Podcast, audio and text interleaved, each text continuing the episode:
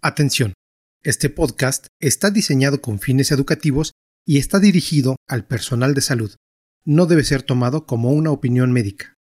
La Asociación Mexicana de Gastroenterología presenta Educación Médica Continua agradece a nuestros patrocinadores. Avi, Carnot, Chinoin, Fujifilm, Jensen, Mayoli, Megalabs, Medix, Liomont, Sanfer, Siegfried Train, Takeda. Gastroperlas AMG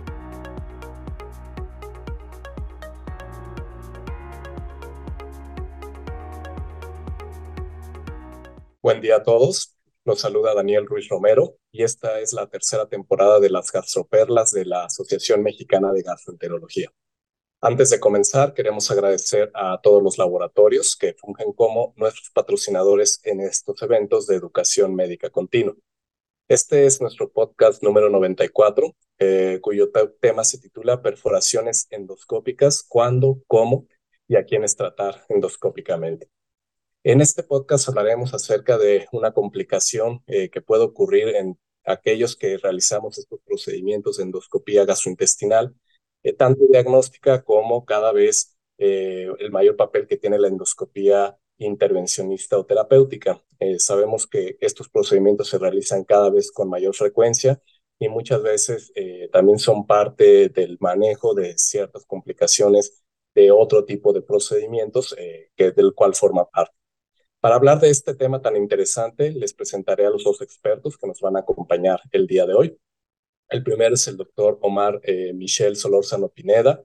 Él es especialista en cirugía general, eh, egresado del Instituto Mexicano del Seguro Social en Torreón, Coahuila, con alta especialidad en cirugía laparoscópica realizada en Guadalajara y también tiene alta especialidad en endoscopía gastrointestinal por el Hospital de Especialidades del Centro Médico Nacional Siglo XXI del Instituto Mexicano del Seguro Social donde actualmente es adscrito a dicho departamento y también realiza su práctica privada en el Hospital Ángeles Metropolitano de la Ciudad de México. Muchas gracias por acompañarnos el día de hoy, Omar. Muchas gracias, Daniel. Y bueno, nuestro segundo ponente es el doctor Isaac Barnicki Navarrete. Él es especialista en gastroenterología y endoscopía gastrointestinal, egresado del Instituto Nacional de Ciencias Médicas y Nutrición Salvador Subirán de la Ciudad de México, con una alta especialidad en ultrasonido endoscópico eh, realizada en el Hospital de Especialidades del Centro Médico Nacional Siglo XXI del INSS. Actualmente él realiza su práctica eh, privada en el Hospital Ángeles Acoxpa de la Ciudad de México. Muchas gracias por tu participación, Isaac. Muchas gracias, Daniel, y gracias a la Asociación Mexicana de Gastroenterología por su invitación. Bueno, pues nuevamente agradecerles a ambos su, eh, su presencia y sin más preámbulos, pues vamos a comenzar con, con las preguntas. La primera sería para el doctor Solórzano. ¿Cómo se define y cuál es la epidemiología o panorama general de las perforaciones en endoscopía gastrointestinal? Las perforaciones en endoscopía gastrointestinal son un defecto en la pared intestinal del tubo digestivo, desde esófago, estómago, duodeno, intestino delgado, colon. Y existen dos tipos de perforaciones, las espontáneas, eh, asociadas a enfermedades o debilidad de tejidos por fármacos o infecciones, y perforaciones diatrogénicas asociadas a procedimientos diagnósticos y terapéuticos.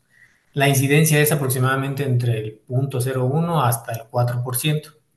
Eh, los sitios más frecuentes de perforación son duodeno, ámpula de Bater, eh, la unión recto-sigmoidea, el recto y también posterior a la resección endoscópica de la mucosa, sobre todo en colon derecho. Dependiendo de eh, si es diagnóstica o terapéutica, la tasa de perforación varía, por ejemplo, en REM, en promedio está del 1 al 3%, en una CEPRE es de 0.5% y eh, una mayor tasa de perforación en los procedimientos avanzados como son eh, la disección de, de la submucosa, que va del 2 al 20%, y cada vez más frecuente en, nuestro ambiente eh, las perforaciones post eh, miotomía endoscópica, post-POEM, que van de 0.2 a 0.9%. Creo que muy claro, eh, Omar, cómo nos defines lo que significa una perforación y los sitios más comunes. Y bueno, es importante pues enfatizar que entre más intervencionistas seamos, pues también existe este mayor riesgo de, de presentar perforación en algún momento y y más con estos procedimientos eh, avanzados, sobre todo los nuevos procedimientos de tercer espacio y algunos otros que, que vienen en, en camino. La siguiente pregunta sería para el doctor Barnicki. ¿Cuáles son las medidas generales que debemos tomar antes de realizar un procedimiento endoscópico precisamente eh, para tratar de minimizar eh, la, que, que nos pueda ocurrir una perforación? Yo creo que es una pregunta muy importante y básicamente son tres medidas principales que debemos de tomar en cuenta. La número uno es hablar con el paciente y la familia previo al procedimiento endoscópico que vayamos a realizar. Hay que explicar, pues, detalladamente cuáles son las tasas de complicaciones de dicho procedimiento, incluido la tasa de perforación de algún procedimiento terapéutico que, que vayamos a, a realizar y también tranquilizarlos de que en caso de que esto suceda, de que suceda alguna complicación, contamos con altas tasas de éxito para poder resolver el problema en el momento, vía endoscópica. Hay que saber también, como endoscopistas, y como médicos que hay procedimientos endoscópicos que conllevan mucho más riesgo de perforación que otros, como dilatación, extracción de cuerpo extraño, miotomía peroral, resección endoscópica de la mucosa, CEPRE y ultrasonido endoscópico. En segundo lugar, pues yo creo que el uso de CO2, el dióxido de carbono es fundamental. Sabemos que se absorbe 160 veces más rápido que el nitrógeno, que es componente principal del aire, y esto se traduce clínicamente y ya está demostrado en estudios que los pacientes presentan menos dolor y menos distensión cuando usamos CO2. cuando nos enfrentamos a una perforación, pues estamos en riesgo de ocasionar neumoperitoneo, neumomediastino, lo cual puede llevar a un deterioro clínico o dificultar el mismo tratamiento endoscópico. Así que de preferencia, siempre entrar con CO2 antes de cualquier procedimiento si es que se tiene disponible y en cuanto estemos ante una perforación advertida, inmediatamente utilizarlo, ¿no? Mantener la calma y ya pensar cuál va a ser el método y el material más apropiado para, para resolverlo. Y en tercer lugar, pues estar al tanto del material endoscópico con el que contamos en nuestra sala y conscientes de que esta complicación requiere de un manejo multidisciplinario, que incluye un equipo quirúrgico con experiencia y que esté al tanto de, de estas perforaciones, así sea que se trate endoscópicamente o que decidamos que es quirúrgico. También si hay equipo de radiología intervencionista que pudiera ayudarnos a drenar algún tipo de colección si es que es necesario. Muy bien, pues creo que todo lo has mencionado bastante claro y tal vez yo agregaría, eh, creo que siempre en, en, endoscopía, que la indicación del procedimiento sea lo más clara posible, ¿no? Que realmente sea un procedimiento eh, que desde el inicio se tenga que hacer, la indicación sea clara o precisa y pues sobre ahí eh, agregar todas las medidas que nos has mencionado. Y bueno, la siguiente pregunta sería para el doctor Solórzano. Eh, Isaac ya nos comentó que lo importante es tratar de en el momento poder reconocer la perforación durante el procedimiento endoscópico, pero en caso de no reconocerla inmediatamente durante la endoscopía, ¿Qué signos eh, y o síntomas son sugerentes de la misma y cuáles serían las medidas generales a realizar si estamos en el escenario después de haber realizado la endoscopía? Sí, eh, es interesante que el 68% de las perforaciones eh, son reconocidas dentro de las primeras 24 horas del procedimiento, a veces no durante el procedimiento. En este caso, darle indicaciones precisas a datos de alarma al paciente, que es dolor abdominal, distensión o algún síntoma eh, poco típico como el dolor torácico, eso nos puede eh, hacer sugestivo de una perforación no reconocida. Eh, dependiendo también del sitio en donde se haya realizado el procedimiento, por ejemplo, un POEM es más frecuente que tenga enfisema subcutáneo, si posterior al procedimiento no lo tuvo, o que tenga dolor torácico. En cambio, por ejemplo, después de una, una, enteroscopía, probablemente tenga distensión abdominal y dolor y datos de, de neumoperitoneo. Pero la respuesta eh, específica es buscar datos de respuesta inflamatoria sistémica, fiebre, hipotensión, taquicardia, enfisema subcutáneo y recordar que no siempre el en caso de tener enfisema subcutáneo, significa una, eh, una perforación. También, en caso de sospecha, realizar una tomografía para no retrasar el diagnóstico, si bien una radiografía simple de abdomen nos puede ayudar, necesitamos hacer, eh, no retrasar el diagnóstico, tener certeza de que las cosas van bien o eh, evidenciarlo con una tomografía. Y también, como antes mencionaron, eh, estar al tanto y comunicarlo con el equipo multidisciplinario, tanto radiólogos y cirujanos, para que estén al, al tanto del caso. Muy bien. Sí, tal vez ahí agregaríamos que pues, dentro de las otras medidas generales, pues decirle al paciente hay que hospitalizarse, ayuno, este, hidratación, posiblemente considerar antibióticos, la tomografía es una herramienta fundamental y bueno, de ser posible incluso hacerla con medio hidrosoluble, ¿no? Eso también podría ser otra medida general. Eh, entonces, bueno, eh, Isaac, eh, la siguiente pregunta sería para ti. ¿Qué accesorios endoscópicos podrían ayudarnos para el manejo de esta complicación en particular y además, pues, cuáles tenemos disponibles en, en México. Claro, es una pregunta, pues, es bastante amplia la respuesta. Obviamente las perforaciones en endoscopía, pues sí representan todo un reto para el endoscopista. Tenemos que echar mano de, muchos, de muchas herramientas que tenemos y que utilizamos convencionalmente en otros escenarios. Y pues hablando específicamente de perforaciones, pues ha evolucionado el tipo de dispositivos. Desde hace 40 años que utilizamos los clips a través del endoscopio, hasta recientemente la sutura endoscópica. Entonces, el, el, primer dispositivo y el que comúnmente se usa son los, son los clips que son a través del endoscopio. Estos pasan a través del canal del trabajo. Tienen una apertura que es variable de 8 a 17 milímetros. Ya hay nuevas mejoras que son rotables, se pueden volver a abrir y son útiles para defectos generalmente menores a 10 milímetros.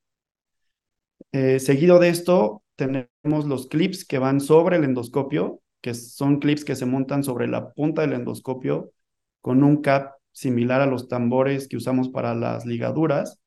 Y en México tenemos disponible el Obesco, es como una trampa de oso y el tamaño es variable y de estos hay tres tipos. Aquellos que tienen dientes romos, que son eh, atraumáticos, que son los tipo A. Hay otros que tienen los dientes un poquito afilados, que son para paredes más delgadas, que son los tipo T.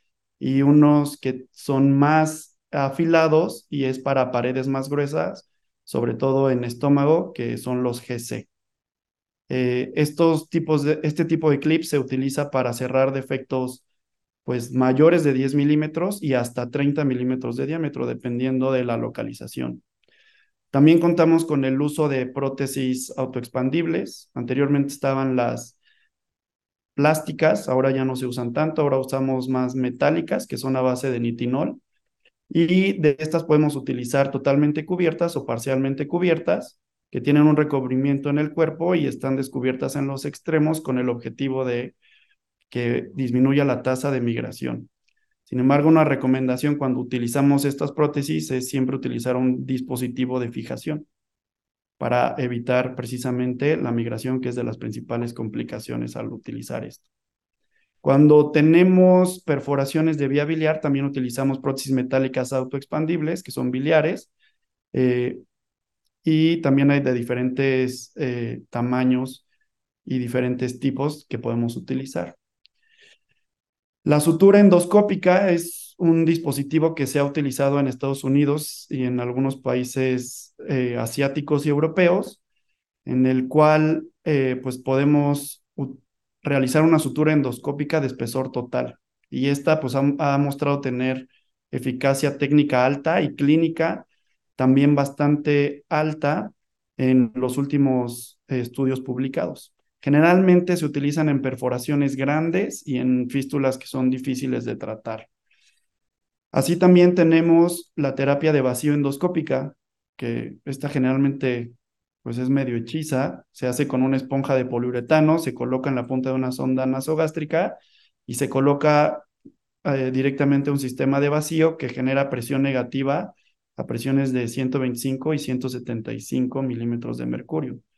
La cuestión con ellas es que hay que estarlas recambiando cierto tiempo y esta sí ha mostrado altas tasas de resolución en aquellas fístulas, sobre todo cuando hay una cavidad ahí adyacente. Y por último, hay reportes de casos donde se usa pegamento, como el sellador de fibrina y el cianoacrilato, que este sí lo tenemos disponible en México, pero que la eficacia en fístulas y perforaciones pues no es tan alta, va del 50 a un 90%. Esperemos que con, todavía no tenemos la sutura endoscópica disponible en México, pero está por entrar y va a ser muy interesante tener ahí nuestra casuística. Exacto. Sí, creo que muy bien lo, lo has detallado cada uno de los accesorios y esperemos que cada vez pues, tengamos más de este armamentario disponible para ofrecerles otra opción eh, más a, nuestros pacientes.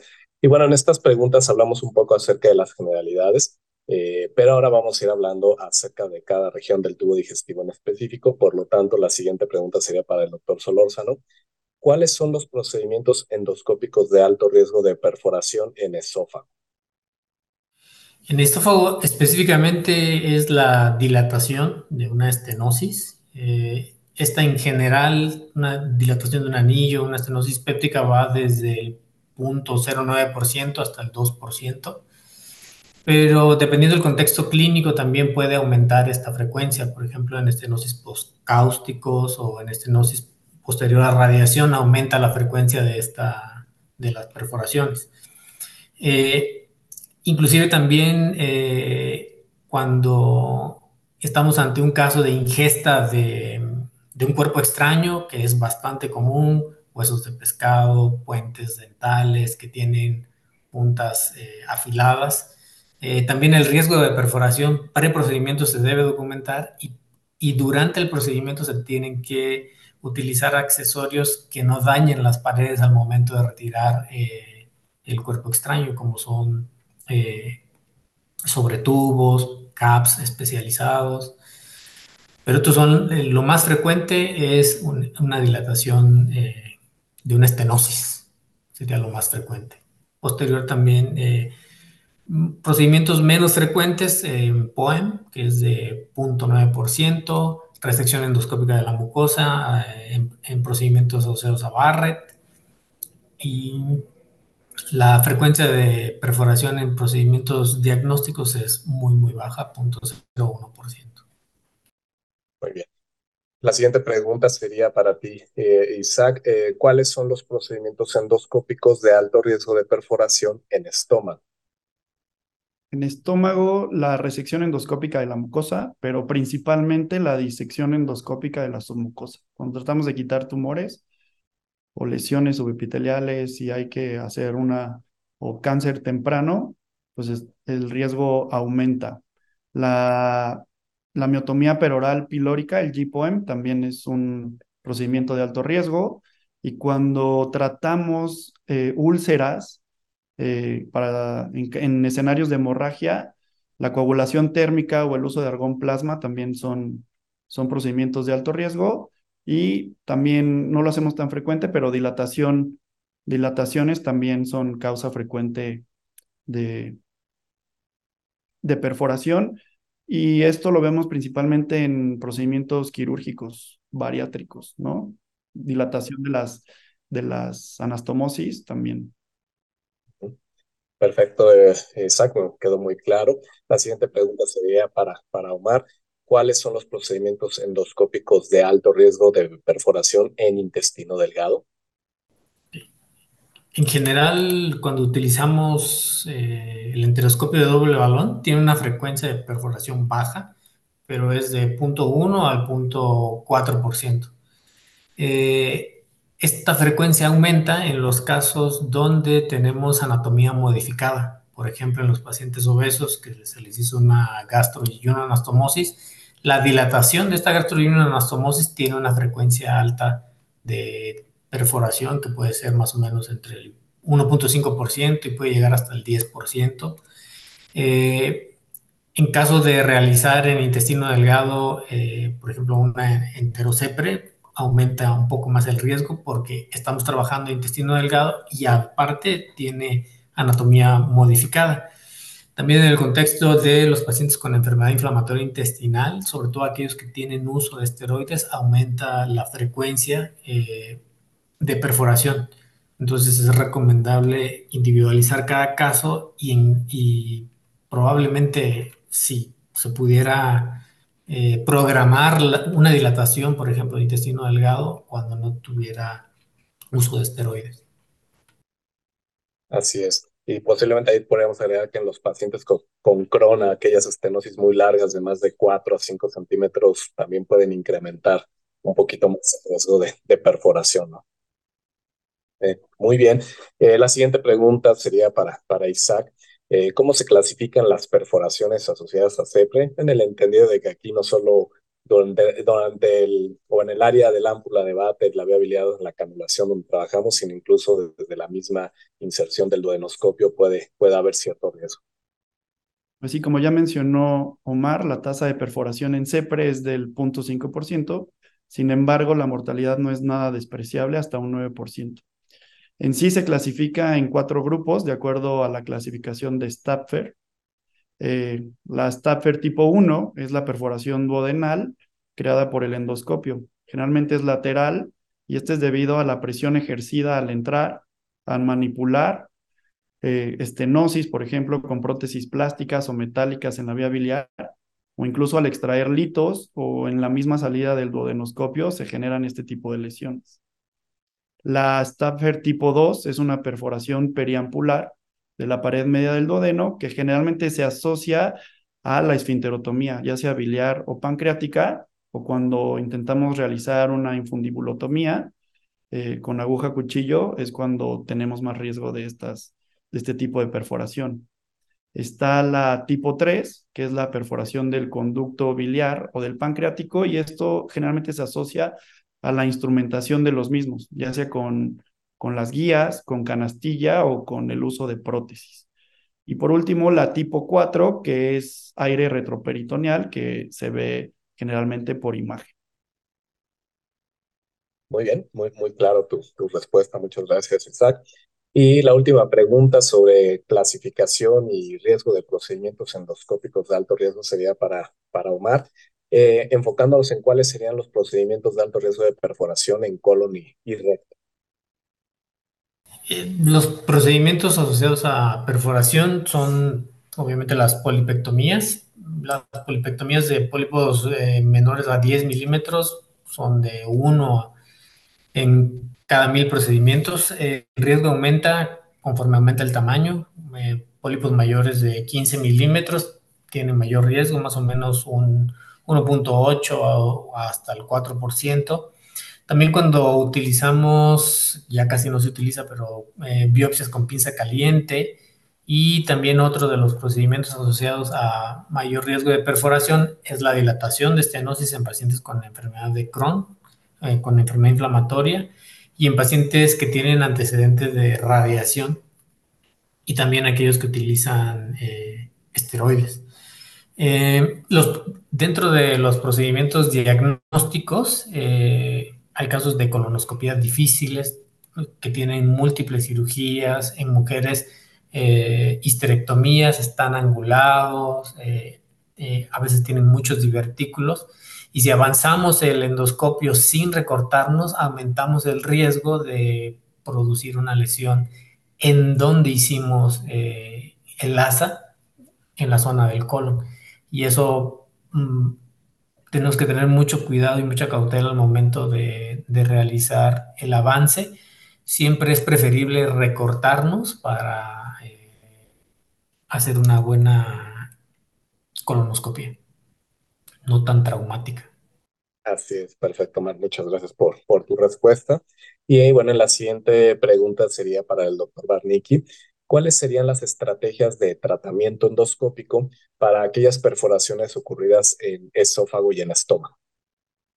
Ok, pues mira, en primer lugar, hay que recordar que aquellos pacientes con perforación esofágica, ellos van a requerir ayuno prolongado, nutrición parenteral, hay que darles antibiótico, generalmente hacen colecciones, eh, hay que darles una adecuada supresión ácida y controlarles el dolor, ¿no?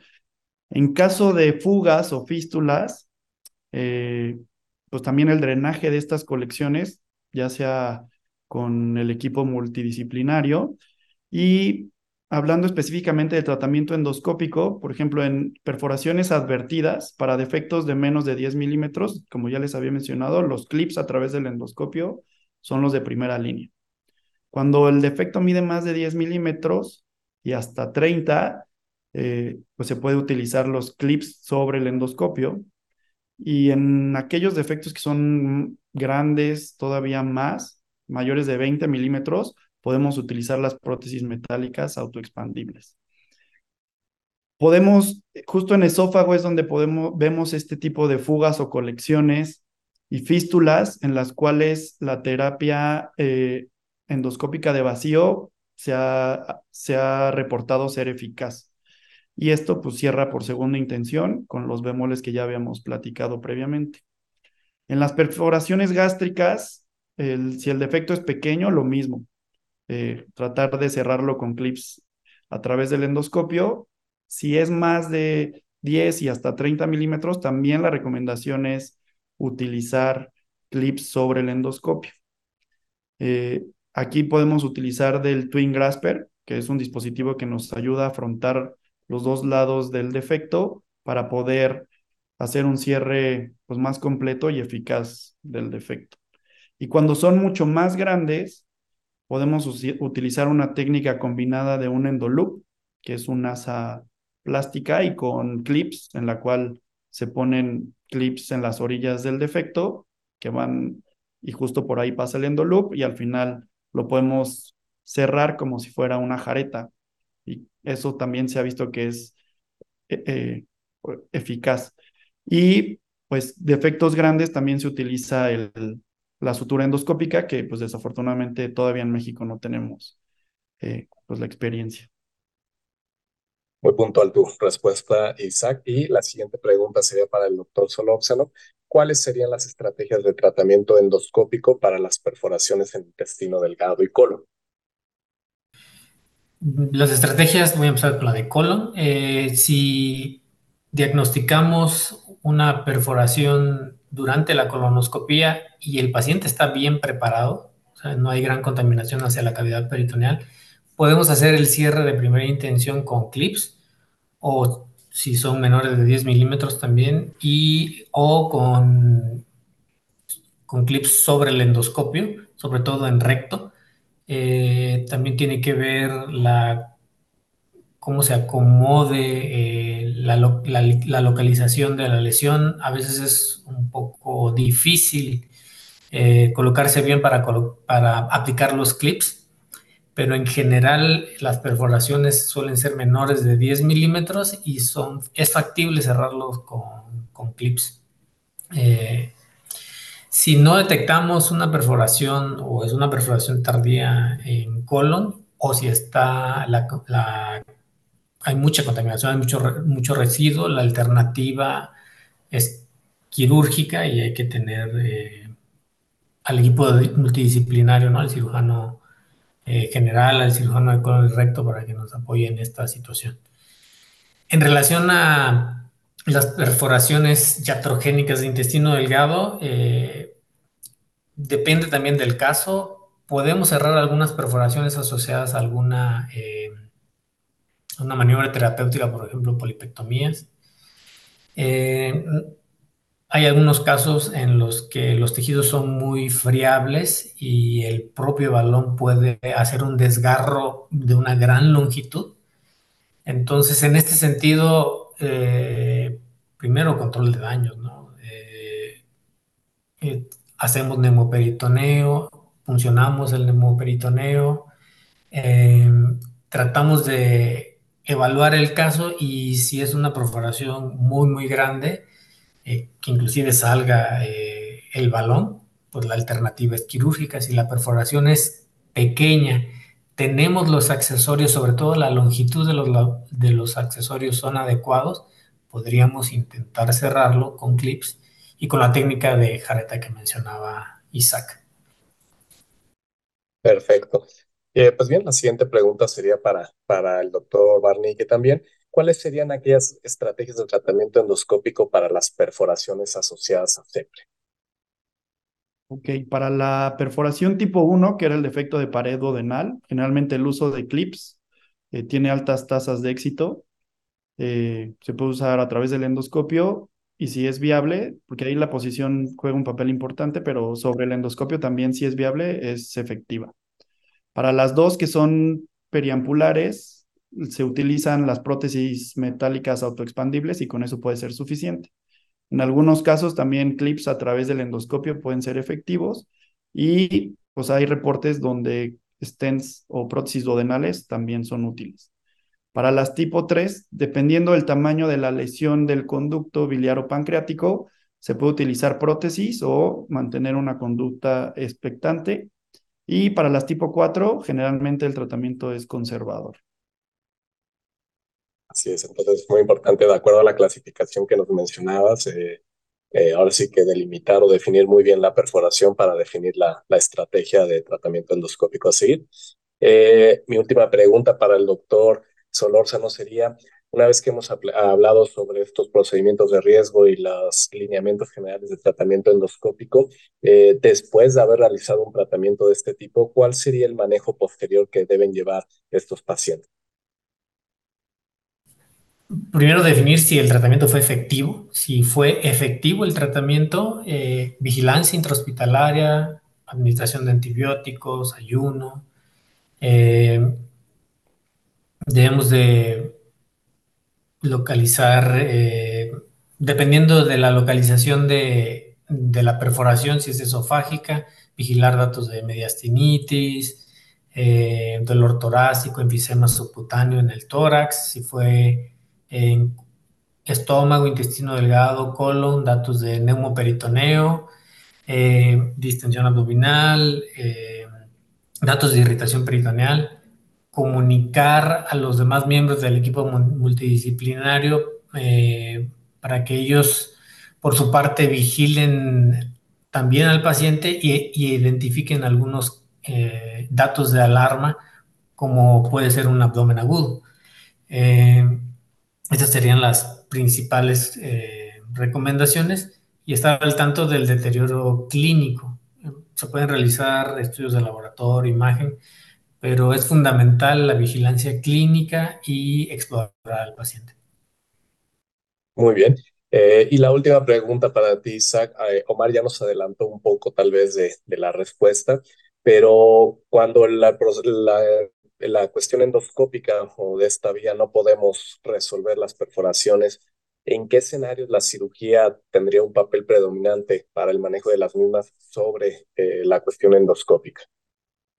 Sí, pues sin ahondar más en lo que ya mencionaron, eh, el equipo quirúrgico debe estar eh, al tanto y sobre todo yo creo que juegan un papel importante cuando el paciente tiene un deterioro clínico importante una inestabilidad hemodinámico y sobre todo en dehiscencias o perforaciones muy grandes. O sea, si vemos que de plano es demasiado grande como para que de entrada sabemos que es, va a ser muy difícil la terapia endoscópica, ahí es cuando el equipo quirúrgico debería entrar.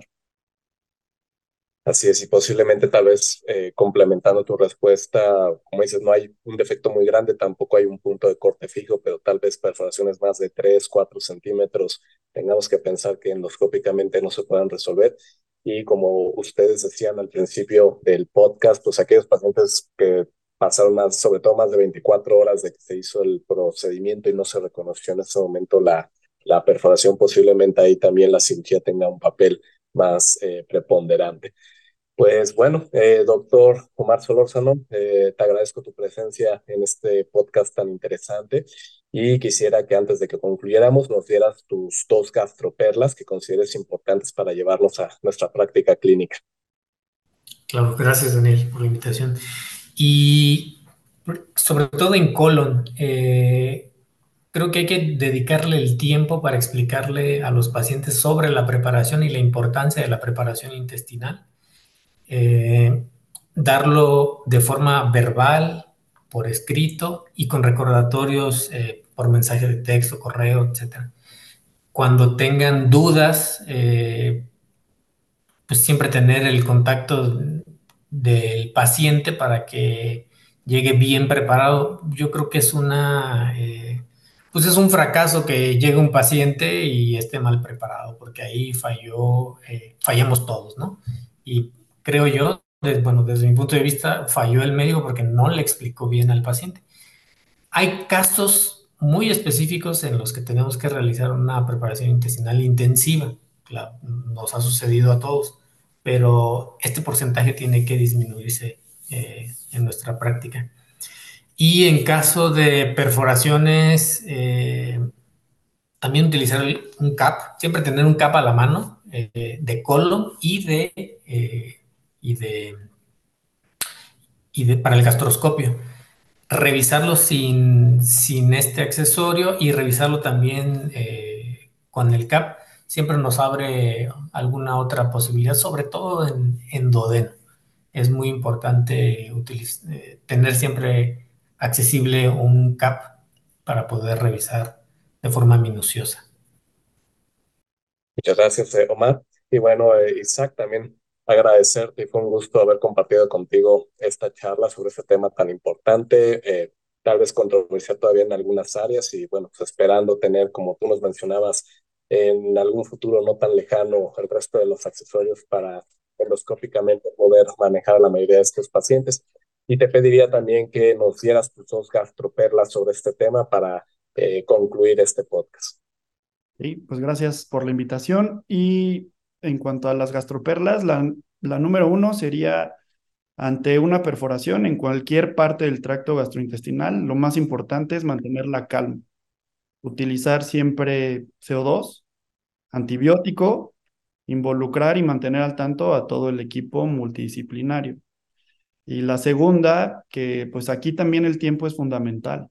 Entonces, ante la sospecha o algún dato de alarma del paciente, pues siempre hacer un abordaje este, inmediato, exhaustivo y descartar alguna complicación y principalmente las perforaciones para poder resolverlas de manera oportuna. Pues muy bien, muy puntuales sus gastroperlas para, para, para los dos. Agradezco eh, su excelente participación, tanto al doctor Omar Solórzano como al doctor Isaac Barnicki. Eh, se despide de ustedes Daniel Ruiz Romero a nombre de la Asociación Mexicana de Gastroenterología y nos vemos pronto en nuestro siguiente podcast. Muchas gracias. La Asociación Mexicana de Gastroenterología, en conjunto con la Escuela de Medicina de Harvard, te invitan al curso internacional de Gastroenterología 2023 los días 15 y 16 de noviembre en el International Convention Center de Cancún, Quintana Roo. Prepárate nuestra Semana Nacional de Gastroenterología 2023 ahora en Cancún, Quintana Roo, del 17 al 21 de noviembre en el Cancún International Convention Center. Aprende de los expertos lo que es tendencia mundial. Inscríbete en gastro.org.mx. Esto fue Gastroperlas AMG. Los esperamos en la próxima edición. La Asociación Mexicana de Gastroenterología presentó Educación Médica Continua agradece a nuestros patrocinadores. Avi, Carnot, Chinoin, Fujifilm, Jensen, Mayoli, Megalabs, Medix, Liomont, Sanfer, Siegfried Train, Takeda. Atención, este podcast está diseñado con fines educativos y está dirigido al personal de salud. No debe ser tomado como una opinión médica.